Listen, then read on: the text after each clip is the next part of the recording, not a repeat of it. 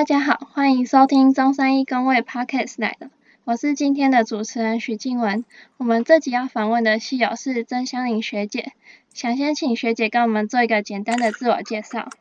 嗯，大家好，我叫曾香玲，然后我目前是台湾大学健康行为与社区科学研究所的学生。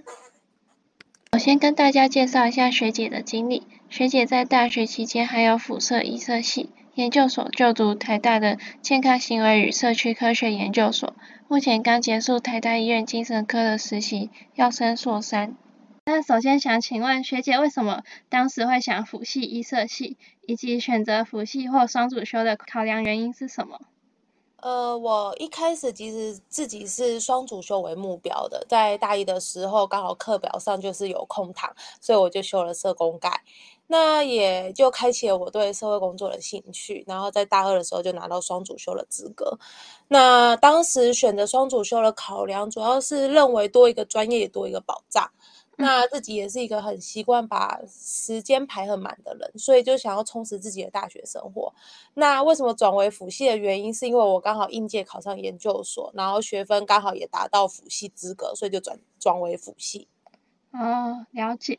学姐有提到，就是大一的时候，因为空堂比较多嘛，那去修了社工概这门课。那想请问，就是有没有去考虑，或是说有修过其他系的课呢？呃，我那时候其实那时候我因为其实自己在高中的时候，其实就有接触过社工，所以就是也有了解到说，就是社工的相关的知识，所以我那时候就想说。那我也想要了解一下社工概他们在学的什么，所以我大一的时候才会选择，就是想要去修社工概。那当然，在后续的时候，我自己也有去修早疗啊，修老人领域，修一些就是不同领域间他们有可能，他们怎么去看待不同的，就是服务对象他们的相关事情的经验。所以我觉得就是。我其实修了蛮多课的啦，我毕业学分大概两百零五学分。哦，嗯，那那所以就是这些当中，就是对社工系的就比较有兴趣这样子。嗯，对。那双主修一定是课也会很多嘛？那想请问学姐在大学期间是怎么规划跟分配时间的？嗯，我记得我那时候大学的时候，每学期几乎都是二十八学分，就是修满的状况。那自己规划跟时间分配的话，其实我觉得工位蛮多是分组报告，然后所以当老师在上课时候要报告的时候，就会先跟同组的伙伴就是讨论说，呃，报告大概什么时候交啊，然后什么时候要讨论报告。那其他时间的话，我就会复习老师上课所教的，然后自己本身是没有打工，所以就是会有一些时间就是参加社团，然后不然就假日参加活动或是自工。那我会觉得说，大学就不是只有读书啦，就是我还是会觉得说，发掘自己的兴趣跟嗜好比较重要。嗯，那所以就是学姐就是运用零碎时间来读书这样子。嗯，对啊。嗯，学姐有特别做计划表之类的来规划时间吗？呃，我自己比较常用的是就是 Google 的他们的日历，然后我会把就是每天有可能。那一天有可能要做的事情，就把它列在行事历上，然后我就会回推说，那我大概预留，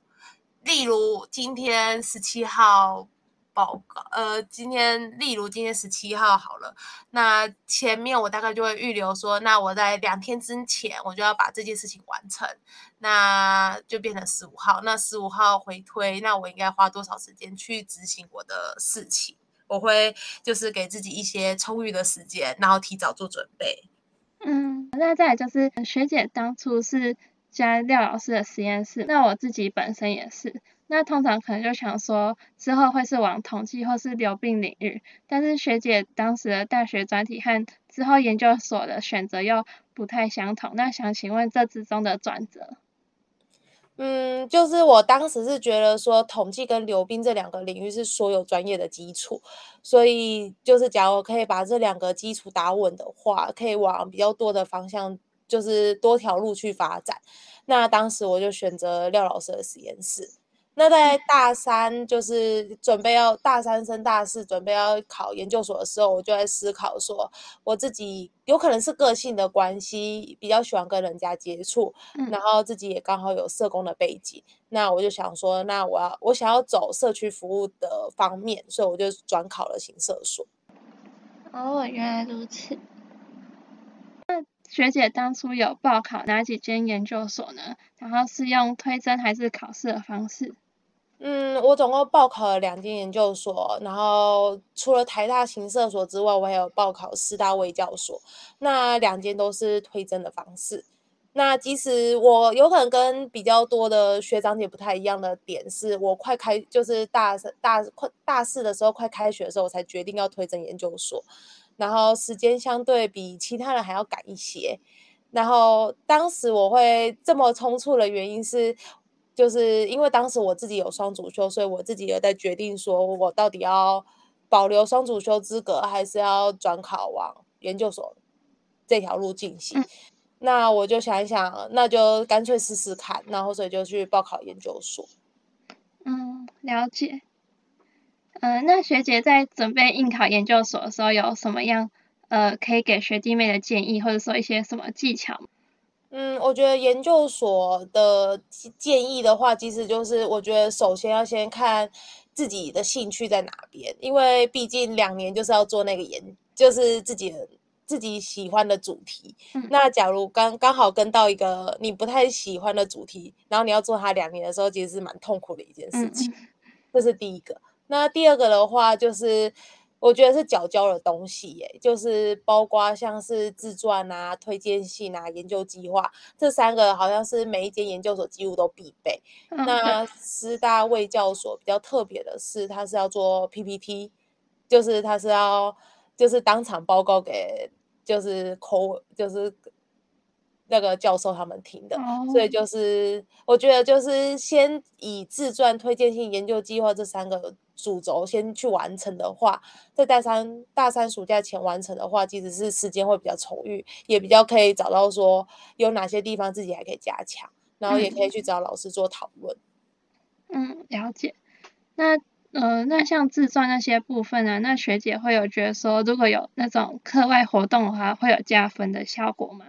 嗯，我当时我自己呃，我自己是比较喜欢就是课外活动，我觉得还是要看所的特性。像是以我的行社所为例，因为其实它就是与人接触，那假如你比较少与人接触的经验的话，其实会比较相对来讲就是经验比较不足。但是相另外一个层面的话，假如是生酮啊或是流病，其实他们就是比较多是统计数据，就是。分析部分，那假如你可以有老师的实验室经验啊，然后有帮老师分析的经验，其实那个都是蛮加分的。所以我觉得主要还是要以所的特性去准备你的，就是研究自传那些。了解。嗯，那可以请学姐跟大家介绍行社所都在做些什么吗？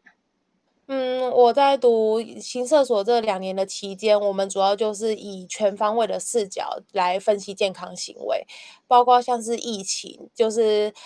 大家几乎都有打打过疫苗，但是其实还有一。大部分的人没有打过疫苗，那我们就会去探讨说，那这一群人是为什么他们不愿意打疫苗？然后他们的想法是什么？然后有可能他们有我们有没有什么方式是可以去改变他们的想法？然后也可以同时掌握他们疾病与健康的社会生态脉络。然后我们也会在这过程中就是跨领域整合研究方法。我们的所的成员比较多元。也有一些传播传播的老师，人类学的老师，那这些老师们可以提供我们不同视角的观点。嗯嗯，学姐刚好提到是刚实习结束，那想请问是研究所的实习吗？嗯，对啊，就是研究所的实习。那研究所就是有特别安是特别安排的吗？还是说？呃，研究所的时期就是，即使也是要看不同的系、不同的所，他们有不同的规范。那在台大行社所的话，其实实习的学分是被列为选修，那老师们都是会鼓励，就是自己研究生可以去申请实习，然后去看一下业界他们如何去实践我们的公共卫生的精神。嗯，那我的老师刚好领域是走自杀防治，然后所以他就认识就是精神科的医生。那当时我就经过他的推荐，然后我们就到精神科实习。嗯，了解。那学姐在这次的实习当中有什么印象深刻的事情吗？其实能到精神科实习是一件蛮不容易的事情，因为其实以工位的角色，其实是比较难进到精神科场域的。嗯，那即使在以工位的角色进去的时候，其实我发现我跟不同的就是不同的实习生不太一样，因为我们的角色定位是我们不会只待在一个科别。进行实习，我们可以多方领域的参与，包括有时候我可以跟着医生查房，然后有时候我也可以跟着护理师看他们怎么去跟病患就是沟通啊、讨论啊，然后我也可以去看职能治疗师如何带领活动，然后包括社工师如何去跟家属联络，嗯。那我，然后还有心理是如何带心理剧的部分。那我觉得是，我觉得公共卫生给我一个观点，是可以给我一个全方位的看精神科场域的一些困难啊，或是挑战，或是他们的优势等等。嗯，然后这也可以帮助我们说，假如未来我们真的有机会，就是走到一个地方，然后我们想要去从中观察到。就是这个场域，他们有可能会遇到哪些困难或挑战时，其实我们可以当一个比较全方位看这个场域的旁观者，然后我们可以从中理理理解出说为什么他们会遇到这些问题跟挑战，那是不是有哪些地方可以去整合啊，或者是哪些地方可以去调整，然后来帮助他们在工作场域上可以更完善的去执行他们的业务。嗯。那所以工位系真的就是一个呃跨了很多领域的，然后比较很全方位面全方面的一个科系耶。嗯，对啊，我觉得应该是说工工位就是大家不用把工位系局限在说我们未来有可能只能做些哪些事情，有可能可以换个角度来看说工位是工位系带给我们的视角如何应用在未来的社会上。那学姐在大学时候的实习是也是。规定说要去行政单位的吗？嗯，我们那时候的实习主要就是因为那时候刚好逢疫情，所以我们一部分的人是留在原实验室，那也有一另外一部分的人就是会去不同的单位。那我那时候刚好是在中山医的健检中心实习，嗯，那当时我主要的执行的业务主要就是帮忙量身高体重，然后帮忙做四癌筛检的问卷调查。嗯，然后我们呢，当时就有刚好跟着防疫新生活计划的问卷访谈一起同步进行，所以我同时也是防疫新生活的访员之一。嗯，嗯，那学姐刚好两次的实习都是在医院嘛？那学姐我觉得说，可能像是呃领域比较会不一样，或者说可能经呃实习的经验有觉得不太一样的地方吗？嗯，我觉得是做的事情不太一样，因为像健看到的主服务对象也不太一样。像在健检中心，主要就是一般的成成人健检或者是老人健检，他们才会到健检中心做健康检查。但是精神科的话，他们就会有分急性病房跟慢性病房两种。嗯。那就是会去看到说不同场域他们的病人的状态啊，然后病人的活力，还有他们有可能服务对象的内容项目都会有所差异。嗯，了解。学姐现在目前是升要升硕三嘛？那学姐有想说毕业之后在职场的领域要怎么走吗？嗯，我未来应该也是会走跟人接触的相关的工作。那我自己有想过说要去社区发展中心，就是社区发展协会工作，然后就是执行一些一些社会社会计划的方案等等，然后搭配自己的社工专业，然后就是服务社区。就是除了社工的观点之外，我也可以提供工位视角的观点来服务社区。嗯。嗯，那再来的问题就是在学期间有什么最值得分享给学弟妹的事吗？嗯，在学期间的话，其实我自己就是有参加两个社团，然后